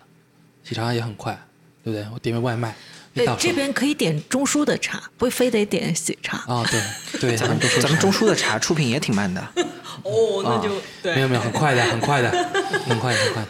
来现煮现泡。嗯那是因为提前备菜没备好。没 有没有，嗯，相对来讲就是就是我，我觉得像我做文化其实是一样的道理，就是你愿意沉下心来做件事情，其实对自己也好，或者是像我们这种家里有小孩，小孩还不是很大，还不懂什么叫文化的时候，等他稍微大点的时候，能够跟他说，哎，你爹以前参加参与过一个项目，啊，一个叫周茶馆的一个项目，我们专做无锡的文化。虽然你你你的虽然你不算正统的，因为我也不是无锡人嘛，所以你不算正统的无锡人啊，但是你生活在无锡，你的户口现在在无锡，你就得为无了解无锡的文化，你不能像你爹一样到现在修复城故居都没去过，是不是？我觉得就是得慢慢的把这些东西给做出来，因为真的像我们很多因为我福建人嘛，然后很多朋友从福建过来的时候问我们无锡能玩什么，嗯，这屈指可数啊，灵山、源头渚看樱花，嗯。南昌街走一走，嗯然后很多人都会把南昌街给 pass 掉，为什么？因为南昌街的这个地方、哪里都有，是吧？苏州的苏州的平江路啊，福州福建福州的三坊七巷，就是一模一样的，甚至你发现店铺都差不多。牌子差不多。那说到这个时候，我就说，如果我来介绍南长街，那我告诉你，第一条河人工河是博都河，就是在南长街上，对吧？它就有了。河的历史有多少年？对，博都河的历史有多少年？几千年，三千多年。嗯，最早的。最早的人工河，那你你立马会发现，你在南长街上，你不是当下的南长街，你是跟三千年的历史链接的。大窑博物馆，那什么是大窑博物馆？其实这些都是特别有意思和特别有趣的点。但是我们再去说南昌街的时候，我们就是南昌街有多少好吃的？南昌街其实从另外的角度，我们也可以吹无锡的。你像，无锡是呃工商业实业家最多的城市，现在人都是喜欢这个富人吧，对不对？是的呀可是的呀以从这个角度呀。对啊，你看，包括我嗯说从南长街走过来，一路到西水东这边，嗯，那讲的故事可多了。是啊但是如果我们不知道的话，我们就说，哎，南长街这边是南长街，这边是西水东，西水东是什么？变成商业街，但是。中国民那个工商业档案馆就在这边，对呀吧？我们荣家的面粉厂的旧址就在这边，那荣家又是怎么起来的？其实这个故事很好玩。对呀啊，所以就是需要我们竹茶馆店做一个这样文化的推广者。我觉得也是我们木如姐、我们的旧馆长，包括我们做这块的一个初衷，就是希望能够把这样这些无锡好多内在里面的文化东西能够推广出去，包括我们无锡很多非遗的东西，其实都很好。对，是之，前因为我们之前有跟有跟一些呃政府方面聊过，说想把非就政府一直想把非遗这块做大做强，但是会发现怎么通过政府手段去走的话，怎么都很难去实现。为啥呢？就是因为普通老百姓觉得非遗这块离他们太远了，然后我们我觉得慕如姐做这个。之前乔木这个非遗文化的东西，我觉得就很好。为啥？就是让我们能够发现，哎，非遗离我们很那么近，有那么多东西可以用到非遗的东西。啊，我觉得是非常非常棒的，而且就像刚刚说的一样，我们无锡的一个工商业的一个文化在里面，这真的作为一个外来人来讲，我是不知道的。嗯，我一直觉得西九东就是个商业街，里面有很多吃的，很贵，嗯，仅此而已。很多可能外地人来更不知道这个事情。是的，是的，对，无锡有很多博物馆，像我非常喜欢一个狮之博物馆，就在南昌街中段那个地方我非常喜欢，我花二十块钱进去过，啊，你们我挺破的。对对，一，但我就觉得心里面又觉得，哎，这是一个工商业文化的一个进步的所在。但是其实你会发现，很多时候那个地方就是别人歇脚的地方，真的，因为它前它外面外围那个地方很多座椅，对，你不用花钱，你可以进去，坐那个地方，你只是进不了博物馆里面进去。对。对，我是觉得很蛮可惜的，包括就像那个那个呃西西水东对面那个档案馆，工商业博物馆对啊，博物馆这块，我觉得也是蛮可惜的。无锡其实做了这种博物馆，做了很多很多很多，就是包括它后边那个西水墩那个文化馆前，呃文化馆在那对对，但是就是啊，文化馆搬了是吧？嗯就是没有很好的去把这个做成一个串儿，嗯，把它串上去。对，其实这个就是我们的，就是说我们在想去推广文化的时候，我们是从什么样的路径去推广它？那它可能是点，可能是线，然后最后可能就是我们的面啊。然后其实像我们说到的，刚才提到的说，呃，我们有很多的非遗，那这些非遗其实没有去把它展现出来。那通过什么样的一些方式，或通过一些什么样的一些点，我们去把它展示出来？其实这个需要我们更多的年轻人的加入啊。那我们在这里也呼吁更多年轻人能够加入到我们这边来，然后就是大家一起玩儿，一起去把无锡的非遗和无锡的文化怎么样更好的去结合我们当下去做成推广。嗯，OK，刚刚那个慕如姐她有提到一个荣荣家的这个故事，是的其实现在荣家好像最火的一个东西是在上海，是 Prada 跟他一起联名做的荣宅，嗯啊，嗯对。但你有时候会想想，是很可惜的一件事情，就是我们本地作为无锡人很痛心，就是自己明明是这个城市该用的东西啊。当然，当然，人家也在上海生活过啊，是有这样的。然后我现在觉得，其实就是很多东西是我们很多文化是被社交媒体推着走的。我们往往去一些城市，所谓网红打卡点，都是拍一样的照片啊，打一样的卡，摆一样的姿势，然后所有的攻略可能都是清一色的。这个人就是换了个主角啊，今天你去这边走这条线，明天你去那边也走不一样的线。然后之前旧关照也提到了，不同的城市其实有一些很优秀的这样的一种翻译啊。那大家其实呃有没有在去到其他城市的时候，会发现一些比较好的案例，或者说你们觉得还做的不错的一些城市文化的项目呢？可以一起聊一聊，分享一下吗？那我我我我可以先分享说我在杭州吧，就是我觉得我之前生活在杭州，然后所以我我对那边还是我就是你知道，就是我作为一个北方人到南方来的时候，我会认为南方的城市都是一样的，所以我从我从北方，我是从北京到的杭州，然后那我对于杭州的那个印象，我就当时非常好，在杭州生活了五年，五年多快六年，所以我把无锡这个城市，其实当时我把它当成跟杭州是一模一样的城市来对待的，所以我选择回无锡的时候，我觉得啊，反正都是江南的城市，应该文化底蕴、人文情怀都是一样的。结果发现回来还是差很大的啊！所以在杭州这个城市里后，你会发现他们不管是你在西湖上他们的博物馆也好，然后他们的文创作品也好，对吧？还是有很多的一些这个活动。啊，展览活动，它其实会把很多的这些文化的元素给植入进去。那前两天我我去到杭州，我一个朋友他们在去做东坡文化，啊，你就会觉得特别有意思。他们是一帮搞艺术的啊，国美当然搞艺术的也多，就一帮搞艺术的人，然后在一起还有搞文化的，然后还有搞这个就是。呃，专门研究城市调研的，就这么一帮人在一起，他们就东坡的这个 IP，然后去做各种各样的孵化啊，去做展览。他们做东坡宴啊，然后不光是在东坡上这个 IP 上去玩，他们还玩了一个特别好的叫东坡的朋友圈啊，把东坡跟东坡先生有关的所有的这些都融合在一起啊，然后东坡宴、东坡的小美食啊、东坡朋友圈的。这一些的外围都融合在一块儿，去做了很多的文创产品、策划活动、展览活动，呃，牵扯到茶会、美食方方面面，然后也是一帮年轻人，大家一起就这一个大 IP，大家共同再去打造。哦，我这个是我很值得我觉得羡慕的，嗯，这个是我觉得是在他们这个城市里做的很好的一个点，对。OK，那我紧接着也是杭州，我分享一个我比较喜欢的杭州的点，因为杭州也是我在国内比较喜欢的城市啊。嗯，杭州有一个项目，应该因为我之前做过地产嘛，地产有一个神盘，呃，良渚文化村。因为杭州的这个良渚文化应该是是呃是属于中国比较早的一个国家形态的这样一个文化了。那这呃。当时是最早是万科去做这样的一个一个一个项目的一个一个操作。那除了除了在杭州文呃良渚文化那边去把它的一些遗址公园做一些呃孵化之后，嗯，我最让我觉得震惊的或者说是觉得震撼的是他做的一个良渚文化村的项目啊。呃，当时其实里面有一些居民自治，有一些艺术中心，比如说它那个良渚文化村会有一个村民公园。这就是类似于它的一个村的宪法啊，这个村民公约是所有村民一起去去写出来，然后并且把它看看在这个外面的一个墙壁上是铜墙啊，呃，所有去的人都能看到。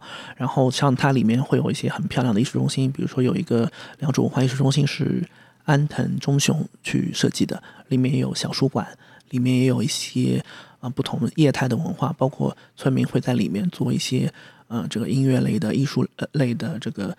各种各样的活动，他会定期去做这样的展示。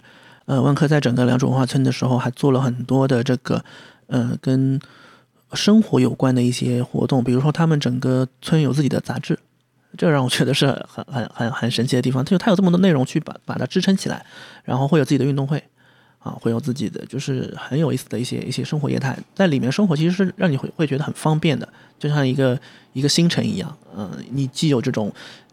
几千年文化的这样一种熏陶，又有很现代的东西的这样一种反哺，会让我觉得就是这个城市是你想愿意留下来的一个一个一一种感觉。对，然后说到这个时候，我就想起来，我还有一个好朋友，他是做非遗的织布啊，然后他在杭州的时候，他就做了一个非常大的织布博物馆。我就是这个就很很很对，这个织布他们就叫做寻梭之旅，因为织布会有梭字嘛。啊，他们会把整个织布的一课就是文化史，就把它给罗列出来。那这个也是人家当地政府特别给予支持，给了一个非常大的一个博物馆，然后大家就可以在这个里面整个去了解织布历史啊，织布的一些各种各样的工艺啊，然后还可以去体验。那这个其实杭州对于文化来说，我觉得一直是非常重视的。嗯，他们会愿意去给予大量的资金，然后给予大量的场地啊，然后对给予很大支持。嗯。我给大家举一个好玩的例子啊，就是我们不都是感觉上好像呃有很多历史沉淀的城市才能做文化嘛？其实不是这样的啊。就是我原来在那个深圳工作的时候，有两个项目特别让我觉得就稍微有点震撼吧。一个是华侨城，它花了二十多年的时间。然后是去呃一点一点开发，然后做文化。等它文化形成了一定的就是气候了之后，再接着去卖它的这个地产。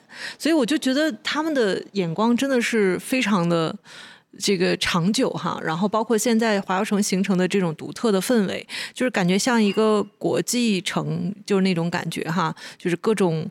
各种国家的人都会在那边去置业，然后并且很享受那个地方所有的一些活动啊，经常组举办的活动，而且很能代表深圳整个的那种活力啊。就是他们用了也是二十多年的时间，我觉得就算是人家是从零开始，人家也也只用了二十多年的时间。我觉得我们几个身体还都行哈，就是 应该二十多年不成问题哈，还能熬一熬。对。然后包括还有一个项目，我也印象很深，就是呃，我我会在那边去参加一些市集，对吧？啊，就是年轻人嘛，很多。然后他那个他那个老板也是的，他是呃属于富二代吧，就他爸爸是一个地产商，然后拿了很多块地，然后呢，爸爸可能突然去世了之后，他呢就并没有急躁，他是先拿了就飞机场旁边的一块地，然后呢，他竟然就是做了一个二十四节气。相关的这种办公楼。然后你可以去租这个办公楼，然后它整个的那个生态系统就是模拟的一个，就是它会规划成我五年之后它可能什么样，十年之后它长成什么样。然后因为它的土地有限嘛，它就会在顶楼种菜呀，然后包括种整个的这种爬藤类的植物啊，然后包括整个的这个文化呀，怎么去把所有的办公的人员，就是大家不同的企业，然后这么融合在一起啊，然后包括它配置的一些，比如说小店。怎么去搭配？比如说有卖茶的、卖咖啡的，然后甚至有音乐的这种俱乐部啊，啊，就全部都弄得非常的完善。就是后来成了一个社区嘛，社区以后，然后人家甚至有的就跟他说：“我们肯定我们做二十年也不搬走。”然后他才开始开发旁边的，就是酒店啊，他的地地盘的旁边的酒店，就是他这种想法是非常的长久的，嗯。就是作为一个，我是福建泉州人嘛，泉州的文化是一直是就不需要去怎么去塑造的。他你走到泉州的街，泉州的街上，你就能感受到啊，这座城市很有文化。啊，文化在哪里你是不知道的，但是你就能感受到它很有文化。啊，为啥呢？就是你们是从来你们，我觉得就是我来了无锡之后，有一点是，就是你从来不会想过，呃，不用说不说其他，就就是福建其他的，像厦门也好，福州也好。像就是比较漳州也好，比较大的一个城市，比较福福建比较大的城市里面，是从来不会想过市区的道路会只有那个双车道。嗯。但是泉州就是，泉州最繁华的西街东街，它就是双车道，甚至车都不好过，只能人人来走。嗯。对，因为很挤，就泉州保留了最大限度保留了传统民居的存在。所以他开发开辟了一个新新区去建高楼大厦，但是市中心就是又矮又破又窄。嗯啊，可能比可能比苏州还更保存的更多一点。是的，对，所以我非常欢迎大家到泉州去走一走啊，为我大大家家乡做广告。因为泉州，因为真的就是我是这么觉得，为什么？因为。有很文化的东西，就像我，我最很多人跟我说，你泉州带些泉州特产过来呗。嗯。我说我不知道带什么东西过来。带文化回来。对，因为，对对对对，就是这些东西都是贯穿在我们就是泉州老百姓的日常吃喝住行里面，它就是融在骨子里面的东西。就是你真的要带一个什么东西出来。嗯。我就很难，像我有，但是我有看到，像现在无锡也有一些泉州一些小吃，像比如说啊，也不是说泉州吧，就泉州的面线糊，然后对，然后还有厦门的沙茶面，在无锡开的时候都很火，基本上都要排队。我觉得这是一个，就是我觉得就是，就我自己的想法，就想把当泉州或者福建当地的一些小特色能够拉到无锡来。嗯，因为我觉得无锡有个很大的一个非常好的点，其实我不知道大家有没有发现啊？包容。对，无锡包容性非常非常好，所以说无锡能接受各种网红店的存在。是的。所以网红店第一不会是考虑什么苏州，先考虑无锡。是的，是的，是的。对，所以所以网红店也可以考虑一下我们。对对对，网红店也考虑一下我们。嗯知道为什么无锡包容性强吗？我又讲到文化了。我们我们无锡从就是从吴文化开始，其实我们无锡就一直是南北交界的这么一个地儿。啊。每次的就是，呃，从从越国开始，我们的北迁其实都是在无锡这个地方，所以无锡它是形成了一个有南北文化交融的这么一个城市，所以其实它的包容性是很强的。嗯。还有一点，那我们无锡是水城，啊，有也有这方面的原因啊，因为水也是属于善万物而不争啊，所以这也是我们无锡的城市的特色啊。其其实我做这个事情的时候啊，我其实有一点困惑啊，啊，就是刚刚博二讲了啊，那么像泉州也好像苏州也好，它其实有非常完善的这个古城保护的策略，对吧？那么但是在无锡这一块呢，其实很可不可否认的是啊，很可惜的一点就是说古城保护这个事情上面其实并没有那么完美啊，所以面临着我们再去做一些。产品的时候会变得非常困惑，因为你像很多的建筑它不存在了，那我怎么样去跟小朋友去去可视化的去讲这个事情呢？对不对？因为小朋友会喜欢薛福成故居，是因为薛福成的故居里面的东西它是看得见、摸得着的。对吧？那么包括像我经常会看那个就是 Lonely Planet 啊、就是孤独星球。孤独星球它呃会不定期的推出全国各地的 City Walk 的路线啊、这城市行走的路线。但是很可惜，我经常会在里面去搜无锡两个字，但是在无锡他没有推荐过任何的一条 City Walk 的路线。啊、所以我就在想，是真的无锡推荐不出来这样的一条线路吗？还是说是没有人去做这个推荐？所以我就想自己去做这个尝试。其其实是没有人推荐，有很多路线可推荐。啊，那我的我的困惑呢，就是呃，比如说我设计一条这个龟背壳的这样的一条路线，当然我在设计这条路线的时候，我我自己在地图上面画过，但是你会发现，就是你怎么去走这条线路，它可能中间都会存在大片的一个盲区，呃，就是是一些一些空白点，因为你不像你在苏姑苏区的这个古城里面去走，因为它的很多建筑都是存在的，所以我很多东西我都可以去讲，哪怕是一些不是名人的，是一些市井的故事都可以去讲，啊，包括我们这个上上礼拜去扬州，对吧？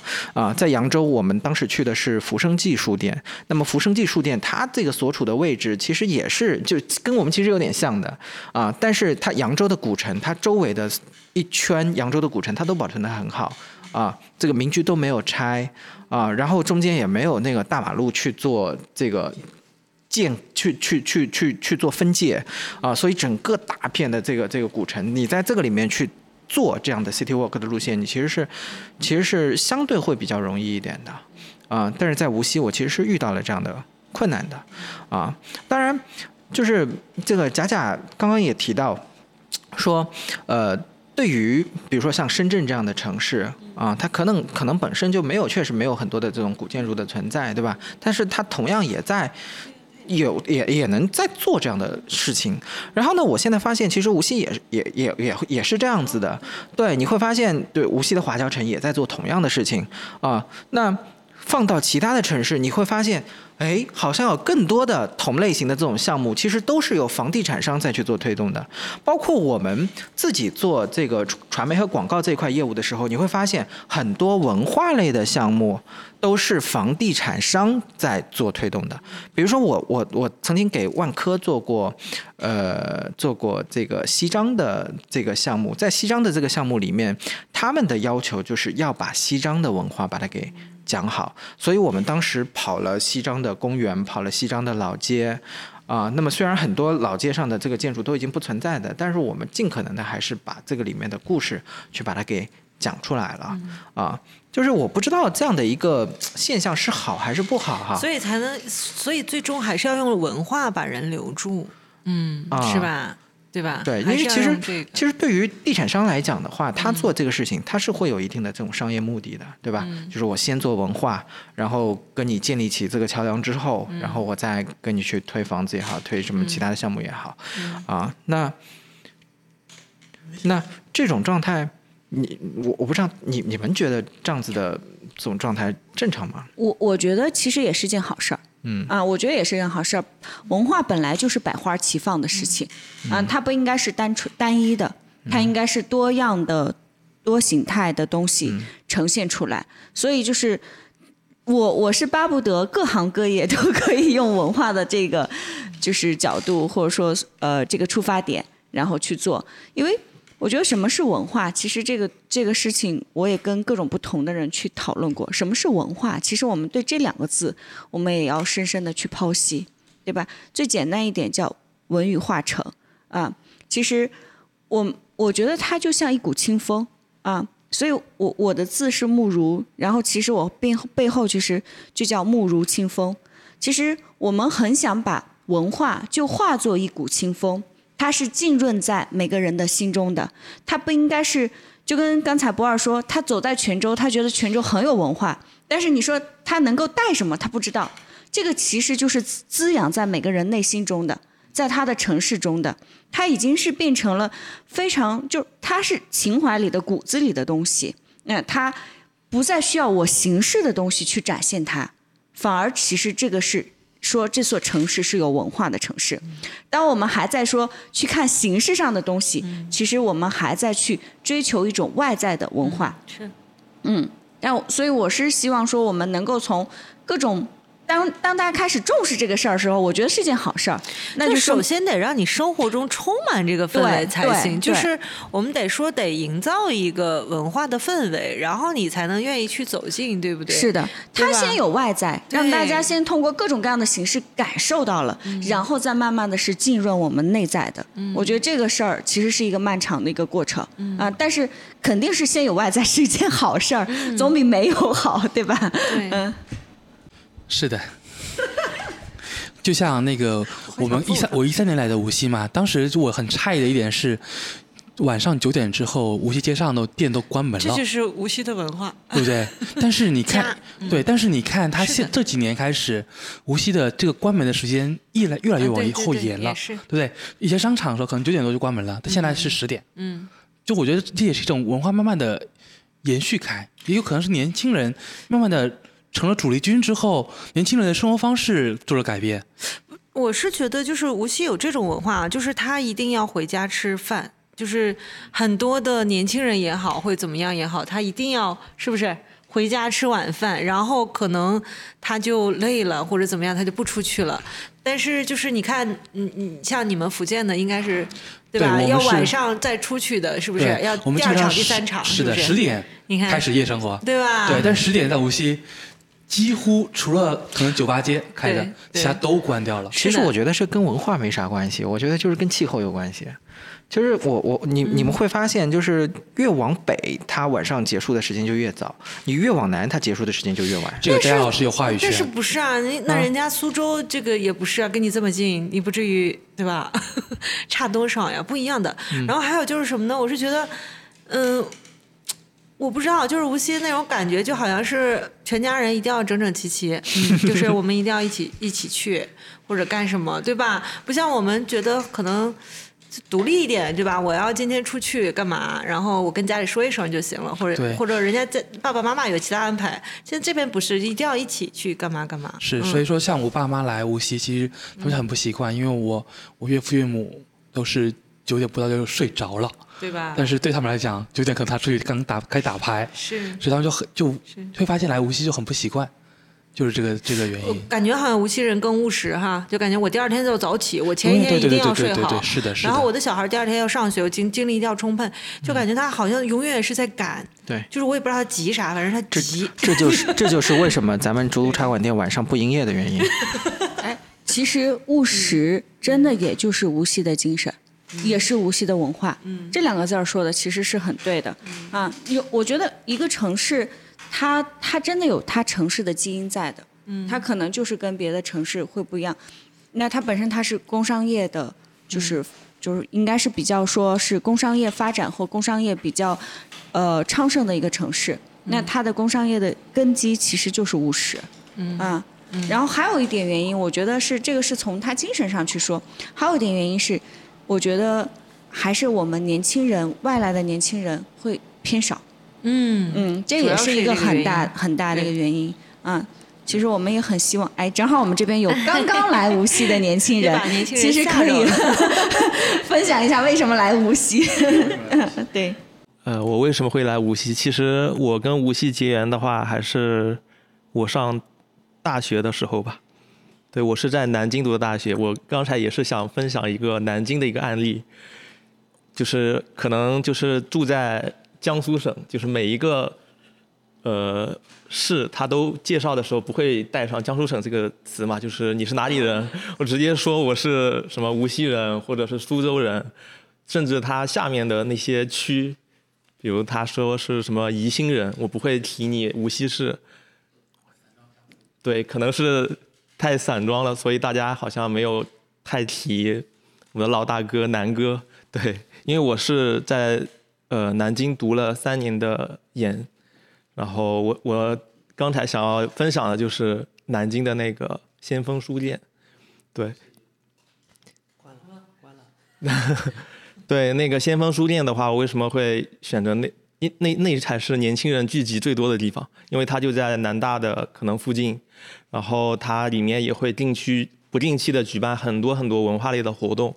我我印象最深刻的一个活动就是他把那个北岛请过来了，然后在那个先锋书店搞了一场活动，然后当场听北岛读他的一首诗，那个是黑色地图吧，就是他刚。那个那首诗对那个北岛的意义还是挺重要的。就是北岛刚从国外回来的时候，他是为呃赶没有赶上见他父亲最后一面，然后他写了这首诗，然后在那个空间去读的时候，围了一圈全是年轻人，就是听着北岛在读他那首诗的时候，我就感觉就很有触动感，就包括大家都听得特别的认真。就刚刚才那个佳佳老师在读那个我们仨的那些片段的时候，我突然就想起了那一段的一个回忆。我还录了那个视频，然后那个是应该是一九年了，对，就过去这么多年，我还能想起那个片段，我就觉得就是，呃，先锋书店这个地方真的是他们把文化这个点打的，我觉得还是比较透彻的，尤其是对年轻人的一个影响力，我觉得他还是有的，对，就包括。除了他会邀请这个北岛以外，他还会邀请国外的一些像日本的一些诗人呢，或者就是就是其他国外呃一些地区的一个诗人过来，然后给我们分享就是他的一些就是写诗的一些经历啊之类的。这些那些年轻人确实都是对这种呃呃应该是兴趣吧，对，都是志同道合的一堆人聚到一块儿，然后先锋书店。呃，作为一个主办方或者发起方，他们把这些人邀请过来，然后和我们这些年轻人进行交流，就是他其实把这个他这个空间打造成一个呃连接了，就是文化和年轻人的一个一个点吧，就把它给连接起来了。我觉得这一点就是他们做的这些东西还挺值得借鉴的。呃，我还是想说一句话，我因为我最近可能 看的那些比较正的一些。呃，鸡汤，什么是路虽远，行则将至；事虽难，做则必成。我们需要像你这样年轻人也加入的进来，把我们的主场馆变得更丰富起来。对我刚才也想说，我我也是我在那个公司做的一个岗位，也是活动策划。对我也是做策划出来的，就可能现在，呃。呃，来到这边，我也是想做一些可能自己比较想做的一些事情，就包括和脑哥一样，我们录播课，然后包括我自己也在写那个公众号，然后我就是之前的那些工作也是觉得可能与我想做的一些事情是有背离的，我可能不想做一些他们想就是那些工作中的一些比较琐碎的事情，它是有我喜欢的点，但是大部分的时间我还是处于一个比较。嗯，怎么背离我内心的一个 嗯事情？所以我还是来到无锡的话，其实也相当于一个新的开始吧。对我，我也希望在无锡这座城市能够找到自己喜呃喜欢做的一些事情，然后也能做出一点事情出来。对，和无锡结缘，可能和大家还没有说的太清楚，因为因为我刚毕业的时候，他是有外派的，因为我们这个做手机的一个公司嘛，他会外派到各个城市把你。嗯，待个两到三个月的一个时间，我被派到的城市是宜兴，对，对我待了三个月吧，然后回去以后，嗯，为什么来这边，也是因为我的一个朋友，他是从上海，嗯、呃，辞掉工作，在无锡找到一份比呃比较稳定的一个工作，也准备定居在无锡了，所以我也是想，就是他的我的好朋友在这儿，我也是想和他一块儿嘛，就是大家都生活在一块儿，也会有比较，对，有一个连接感。这个既然都已经鸡汤了，我就最后鸡汤总结一下吧。啊，就是刚刚我一开始讲到那个西西弗斯，就是推石头那个事情，其实我是后来才知道西西弗斯这个故事还有后半段。啊，那是从那个就是西西弗书店啊，就是从那个里面了解到的。就是我我当时我特别好奇，我说西西弗书店为什么会用一个就是这么负面的一个一个一个形象来做这样子的店名？但是我后后来才才知道，他故事的后半段是这样子的，就是他当时为什么说这个要去推这个石头。是惩罚他，因为他当时是一个国王嘛，然后他当时是应该是，呃，这个绑架了死神，然后从此让这个世间没有死亡，呃，所以触怒了这个众神，然后众神就判罚他要去推这个石头啊，想让他这个此生就在这种绝望当中去度过啊。那么确实，西西弗斯他。推这个石头度过了非常时间时间非常长的一段绝望的时间啊！但是他后来他发现，在这个推石头的这个过程当中，他发现了这个事情的一个推石头这个事情的一个呃当中的一个艺术感啊，它的韵律啊，它的优美，他推出了一种诗意的感觉啊！所以从此以后，他推石头这件事情，他就变得很快乐啊！所以后来。对，没有惩罚的作用了。这个众神呢就觉得说，我这个惩罚也没有什么意义了，索性我就取消这样的一个惩罚。那这个西西弗斯从此就其实就改变了自己的一个命运啊。那呃，这个就是这样的一个这种这种这种这种这样的一个故事，其实被那个西西弗书店啊，他用作了他自己的一个理念，就是你阅读这件事情啊，你在读到了一定的程度之后，你会从这个里面去。去得到一些愉悦和会有心快乐的流，东西，会有心流产生。就是当你阅读到一定的程度的话，对对对就是你跟文字之间你会感觉空间没有了，啊对就是在里一起的那种感觉啊，对心流的那种感觉。对对对，所以我们在做这件事情的时候，其实我们中间确实碰到了很多的困难啊，但是我们还是想要坚持去把这件事情继续往下去做啊，也许就有柳暗花明的那一天呢。啊，对，我今天看到的就是一个，正好是钱钟书先生说过的一句话啊。他说：“洗一个澡，看一朵花，吃一顿饭。假使你觉得快活，并非全因为澡洗得干净、花开得好，或者菜合你的胃口，主要是因为你的心上没有挂碍。”我觉得就是我们需要。就是传播的，就是这样的一个，然后也吸引吸引这样的人来，就是我们一起去做这件这件事，让我们最终是获得一个内心的嗯，平静，对吧？先波澜起伏一下，然后再平静下来啊。好，我们今天也聊了很久，应该是脑力有限自开播以来聊的最长的一期节目了。啊，我自己今天也收获了非常多，嗯，所以嗯，再次呼吁一下吧，就是有这样一群人还在做着这个热爱这个城市的事情，那也希望呃未来更多的人能在一起，我们一起把这个城市建设的更好，介入的更好吧。嗯，那今天的录制就到这边，感谢大家收听本期脑力有限，大家可以在小宇宙、喜马拉雅、网易云音乐、QQ 音乐、荔枝播客、苹果 Podcast、谷歌 Podcast、Spotify。Pocket Casts、Overcast、Castro、蜻蜓 FM 等平台找到我们，与我们互动。希望大家每天都能比昨天进步一点点。我们下期再见，拜拜。拜拜拜。本期彩蛋：贾贾老师的东北话版。我们仨儿，俺们一起生活的日子，除了搁家里，还有还有女佣给俺们做一日三餐。我家也不这么说话呀。我我觉得这个可以放彩蛋，就是放到最后。我们东北人不这么说话。不会起诉吗？不会，除了钟叔搁床上躺着，你这一顿早饭都是钟叔给俺做的。这么说的吗？继续继续继续。每天可俩清早，又又一大叉大叉勺那个牛奶红茶，就成了这辈子最稀罕的东西了。后来就是国内买不着嘛，这个印度的这个立顿灯茶叶嘛，那俺们就用三种国内的拼呗，也就是滇滇红，就是香嘛，红红那就是有点苦，但是它它需要这个味茶味儿啊，对不对？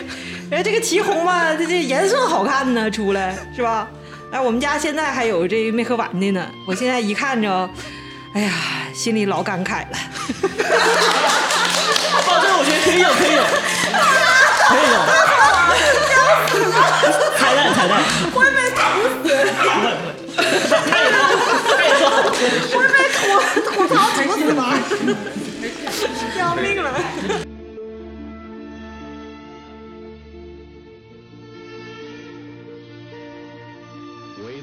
城里的人想逃出来，城外的人想冲进去。对婚姻也罢，职业也罢，人生的愿望大都如此。